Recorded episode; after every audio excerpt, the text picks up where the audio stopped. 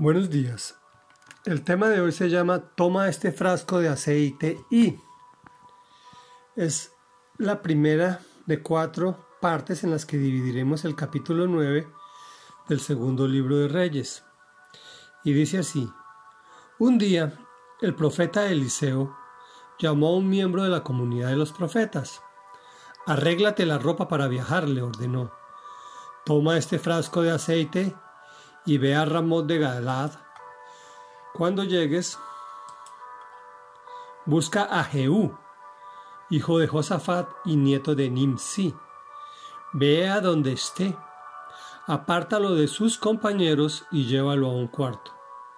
Toma entonces el frasco, derrama el aceite sobre su cabeza y declárale, Así dice el Señor, ahora te unjo como rey de Israel. Luego Abre la puerta y huye, no te detengas. Acto seguido, el joven profeta se fue a Ramón de Galaad.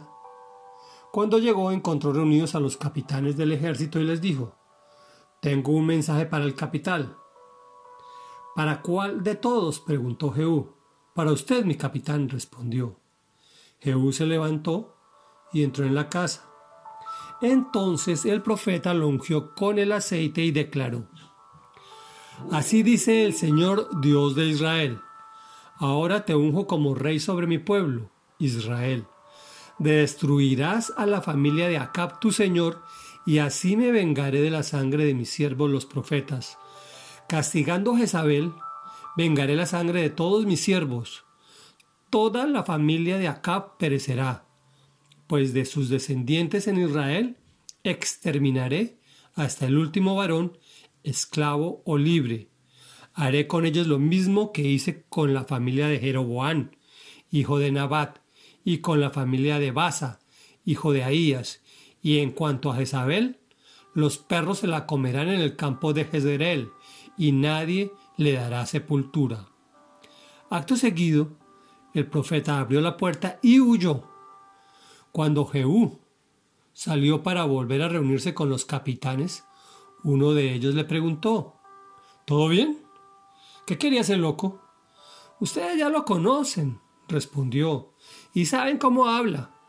Pamplinas, replicaron, dinos la verdad. Jehú admitió, esto es lo que me declaró palabra por palabra. Comillas, así dice el Señor, ahora te unjo como rey de Israel. Dicho esto, todos se apresuraron a tender sus mantos sobre los escalones a los pies de Jehú. Luego tocaron la trompeta y gritaron, ¡Viva el rey Jehú! Reflexión.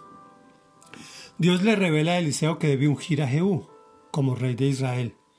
Pero el problema es que Israel ya tiene rey. Luego tiene que ser una operación encubierta. Este ya era viejo, por lo cual delega su autoridad en un joven profeta y le da instrucciones. Busca a Jehú, ve a donde esté, apártalo de sus compañeros y derrama aceite sobre su cabeza y declárale, así dice el Señor, ahora te unjo como rey de Israel. Luego abre la puerta y huye, no te detengas. Esta era la parte más importante para el profeta. Estaba su vida en riesgo.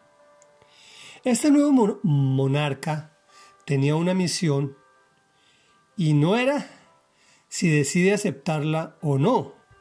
Era sí o sí. Destruirás a la familia de Acab, tu señor, y así me vengaré de la sangre de mis siervos los profetas. Recordemos a Jezabel, la esposa del rey, que sentaba en su mesa 450 profetas de Baal. Había matado a los profetas del Señor. Había que castigarla y vengar la sangre de todos los siervos de Dios asesinados. Acordémonos que nuestros actos afectan a toda nuestra familia. En este caso, la de Acab perecería. Pensamos que los trabajos de Dios son orando y que todo resuelto. Sería tanto como quitarnos la capacidad de decidir.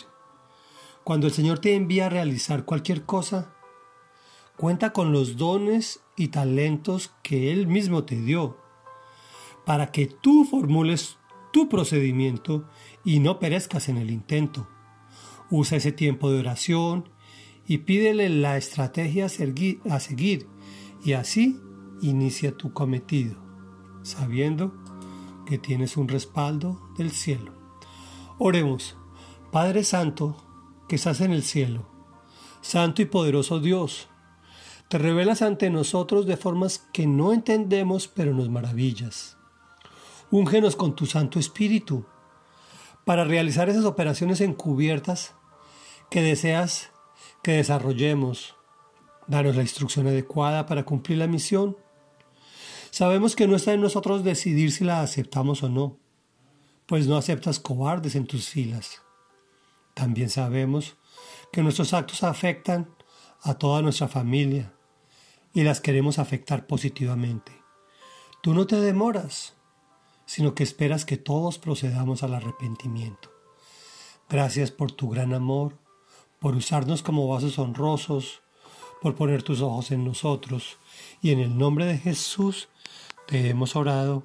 Amén y amén.